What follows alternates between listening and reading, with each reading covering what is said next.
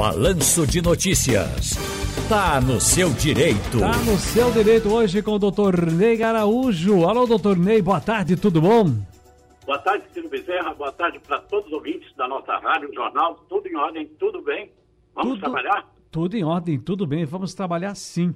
Doutor Ney, primeiro vamos ouvir essa reportagem com Washington Gurgel. Vamos ouvi-la. O Instituto Nacional do Seguro Social, INSS, alerta para alguns tipos de golpe contra aposentados e pensionistas.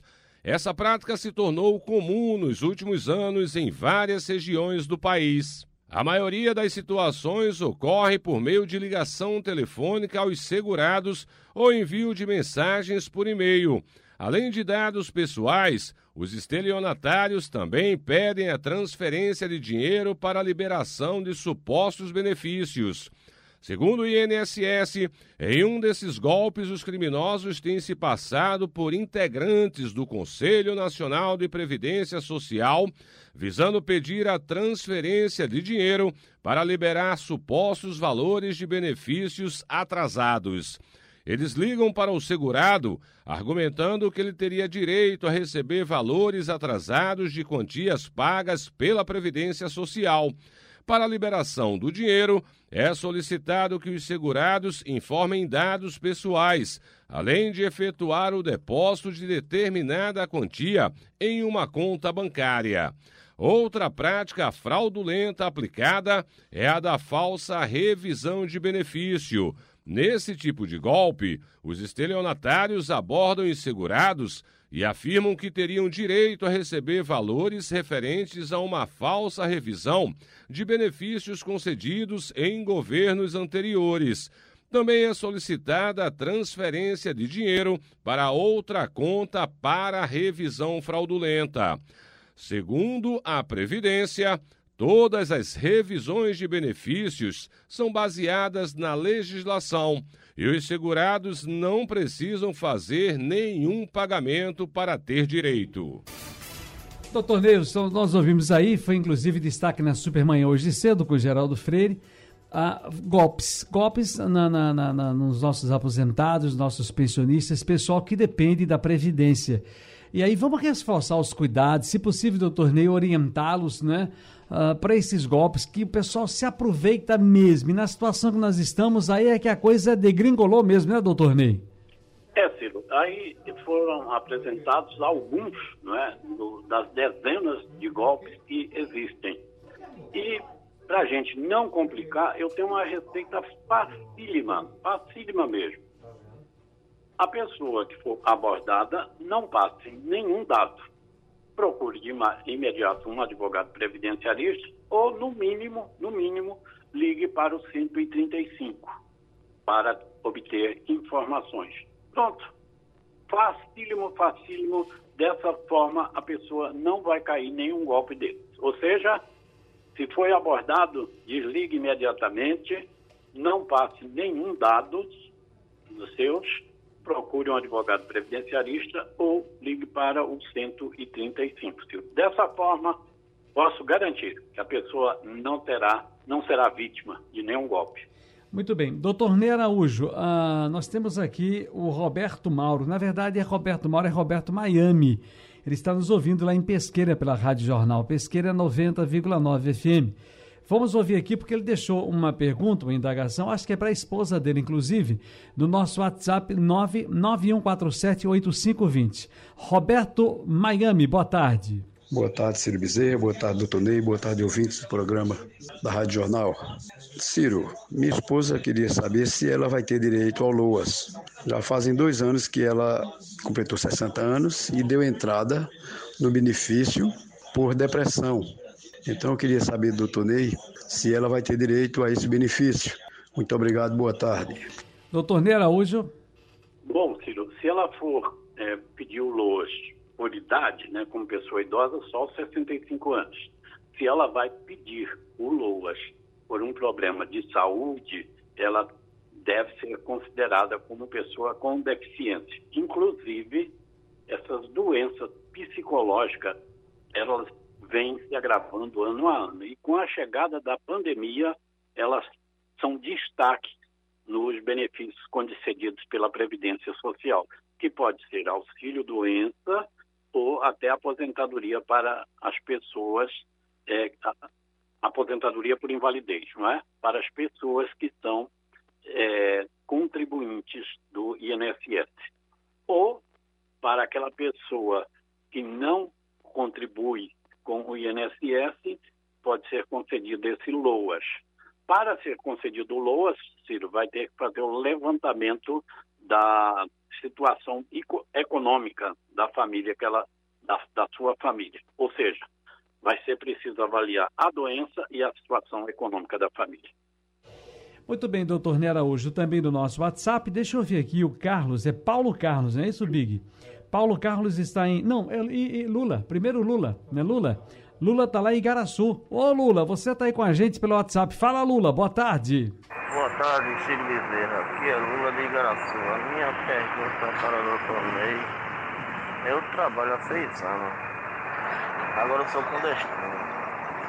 Quando eu sair é, para receber algum direito meu, eu tenho que ir na justiça. Me responder por favor. Doutor Ney Araújo. Bom, ele disse que está trabalhando como clandestino e, pela pergunta dele, se presume que a situação dele é de empregado, pelo menos é o que ele deixa transparecer. Se ele não conseguir resolver amigavelmente com o seu empregador, aí sim ele terá que buscar a justiça para que haja o reconhecimento desse vínculo de emprego, Ciro. Muito bem, mais um aqui chegando com a gente. Agora sim, o Paulo Carlos de Jabotão. Fala, Paulo! Boa tarde, Ciro. Boa. Aqui é Paulo Carlos. Estou falando aqui de Jabotão. É, eu tenho uns 68 anos. É, não paguei N, NPS, o NSS. E vou perguntar ao doutor Ney Araújo se eu tenho direito à minha aposentadoria por idade. Muito obrigado. Boa tarde, tudo de bom. Quero a resposta. Doutor Ney vamos, vamos responder. Né? Paulo, né, Ciro? Isso, Paulo, é, é Paulo, Paulo Carlos e Jaboatão. Pronto. Quero deixar aqui registrado, Ciro, que hoje eu, à tarde eu entrei num táxi, mas o camarada fez uma festa, só faltou sair do táxi e dar pulo, de alegria. eu sou Luiz, pelo amor de Deus, mande um, um abraço meu lá para Ciro Bezerra. Luiz? Tá Luiz? Luiz. Luiz Aí, Taxista, Luiz. um abraço é para você, meu querido. Um abraço grande. Boa tarde, muito obrigado pela sintonia da Rádio Jornal. Bom, nosso ouvinte diz que tem 68 anos de idade, nunca contribuiu para a Previdência e ele quer saber se pode se aposentar por idade. Não. Só se aposenta quem contribui. É, o homem, por exemplo, aos 65 anos de idade, se tiver pelo menos 15 anos de contribuição. Dependendo da renda da família, ele poderá postular o BPC, Benefício de Prestação Continuada, conhecido também como LOAS, que equivale a um salário mínimo. Dependendo da renda da família, ele pode ter esse benefício. Muito bem, deixa eu trazer agora também uh, o Jorge Santana, da Mostardinha. Fala, Jorge. Boa tarde, Ciro. Boa tarde, doutor Ney. Doutor Ney, meu nome é Jorge, moro na Mostardinha, Recife. Olha só, eu queria saber assim, quando, quando eu completar 35 anos de carteira, né, eu não vou estar com 65 anos de idade. É, eu, eu posso dar entrada em minha aposentadoria, aí eu vou cair no, no fator previdenciário. Me dê uma explicação sobre isso, por favor. Boa tarde. Bem, Ciro, a fator previdenciário hoje só existe para aquela regra de transição dos 50%. Então, ele poderá ser aplicado ou não, dependendo da situação da pessoa. É, quando ele completar 35 anos de contribuição, é preciso saber, ele cumpriu a regra do pedágio de 50% ou ele, é, ou ele cumpriu a regra do pedágio de 100%. Ele pode ser jogado na regra de transição de pontos ou na soma de idade com tempo de contribuição. Em, num caso desse, imediatamente um advogado previdenciarista, sente com ele, porque aí você saberá quando você vai poder se aposentar, qual o valor que você deverá receber e qual a regra que será mais favorável para a sua aposentadoria. Gente, o nosso WhatsApp é o 991478520. Eduardo está na Muribeca. Oi, Eduardo, boa tarde. Boa tarde, Ciro. Boa tarde, doutor Ney. Aqui é o Eduardo da Muribeca. Ciro, eu queria saber do doutor Ney se quem é MEI tem CNPJ como microempreendedor individual tem direito a receber o, o seguro-desemprego. Eu trabalho de carteira assinada e sou MEI. Obrigado, Eduardo. Bem, Ciro, o Eduardo realmente é ouvinte da Rádio Jornal, né? Eu ouvi o toque aí do, para anunciar, Uhum. anunciar a hora, não é? É. Ficou registrado aí no zap que ele passou. Bom, se ele exerce a atividade de MEI e é também empregado, perdendo esse vínculo de emprego, ele não terá direito ao seguro-desemprego, porque ele já tem outra fonte de remuneração. O seguro-desemprego é dedicado para aquele que perdeu o emprego e não tem outra fonte de remuneração. Muito bem. Doutor Ney, tem uma, uma questão aqui interessante que é a seguinte: o programa de redução de salário e suspensão de contratos de trabalho acabou no mês de agosto. As empresas encerraram os acordos feitos com os funcionários, seja redução de jornada, salário, suspensão dos contratos, mas aí estamos em outubro, mês que vem algumas empresas que começam o pagamento do 13 terceiro. né? Estamos eh, na cabeça com as seguintes questões. Esses trabalhadores têm direito a valor integral do 13 terceiro?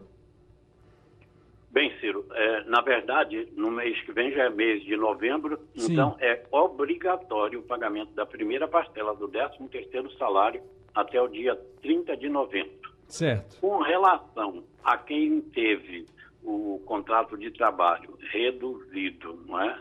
que foi redução de salário e jornada, não deverá sofrer prejuízo no seu 13º salário. Até porque o 13º salário ele é pago com base no salário de dezembro. Então ele deverá receber os, o 13º dele normalmente. Quanto a quem teve a suspensão do contrato, aí já é diferente. Se, eh, essa, se durante um mês ele não trabalhou pelo menos 15 dias, então isso não vai ser computado para o 13º salário, certo? Imagine que ele teve um contrato eh, suspenso que começou no dia 10 de junho, certo? Bom, dia 10 de junho, então, aquele mês, ele não trabalhou pelo menos 15 dias. Ele não terá direito.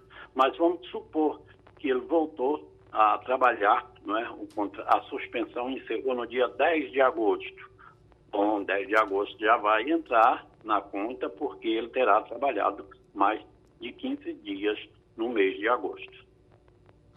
Muito bem, doutor Ney Araújo, mais uma vez, muito obrigado. Um grande abraço, está no seu direito. Até a próxima. Agradecido a você, Ciro Bezerra, a todos os ouvintes da nossa Rádio Jornal. Até a próxima.